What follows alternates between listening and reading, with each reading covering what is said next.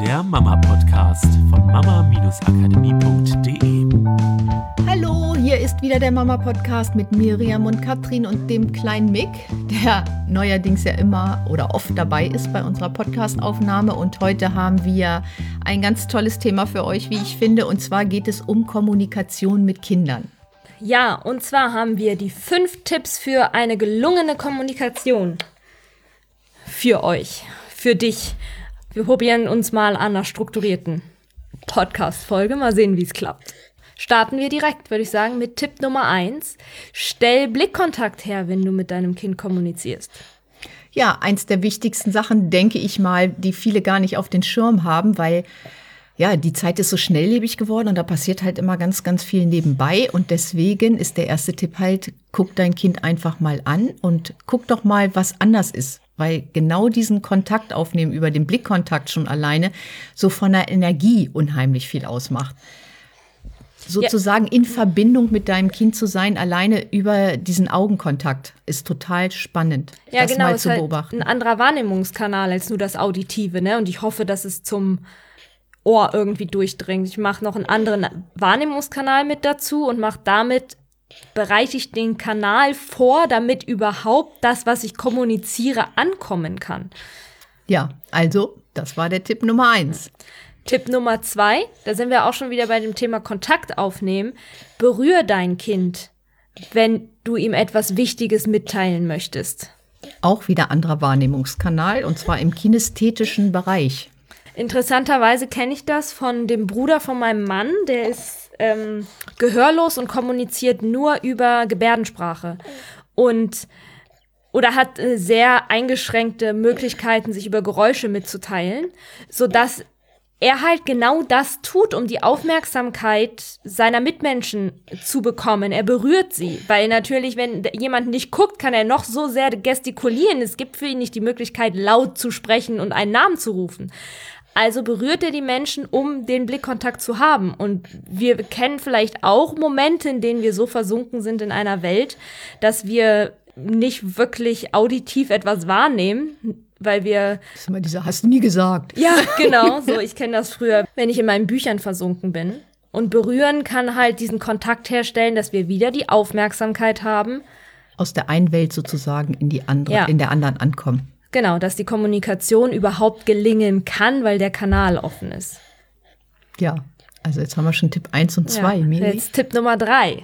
Kommunikation ist immer zweigleisig. Du sendest was aus, aber beobachte mal oder lass dir von deinem Kind sogar das Feedback geben, dass du weißt, dass das, was du ausgesendet hast, auch angekommen ist finde ich ja auch total interessant, das einfach mal als Feedback zu sehen. Du sagst deinem Kind, hol doch schon mal die Schuhe und das Kind holt die Sandalen und du meintest die blauen geschlossenen Schuhe, weil es schon Winter ist, ne? Das wäre ja auch jetzt mal ein Feedback.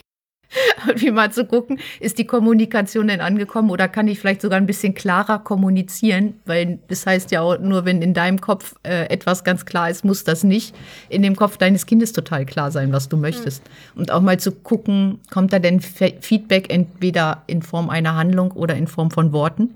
Genau, und das ist natürlich auch vom Alter so ein bisschen abhängig. In manchem Alter kannst du das einfach hast du nur die Möglichkeit, es körperlich zu beobachten, ob dein Kind auf deine Worte reagiert oder ob das vielleicht gar nicht angekommen ist. Da sind wir nämlich auch bei den ersten zwei Punkten davor. Wenn kein Blickkontakt da ist und das Kind auch nicht auf dich reagiert, kannst du relativ sicher sein, ganz egal, was du jetzt sagst, das wird nicht ankommen und auch nicht zu einer Handlung führen. Vielleicht kriegt das Unterbewusstsein es mit, also wenn du sowas sagst wie, ähm, ich hab dich lieb, das Leben ist schön, kann auf jeden Fall seine Wirkung entfalten im Unterbewusstsein, aber ein, ich möchte, dass du jetzt aufstehst, die Zähne putzt und ins Bett gehst, höchstwahrscheinlich nicht.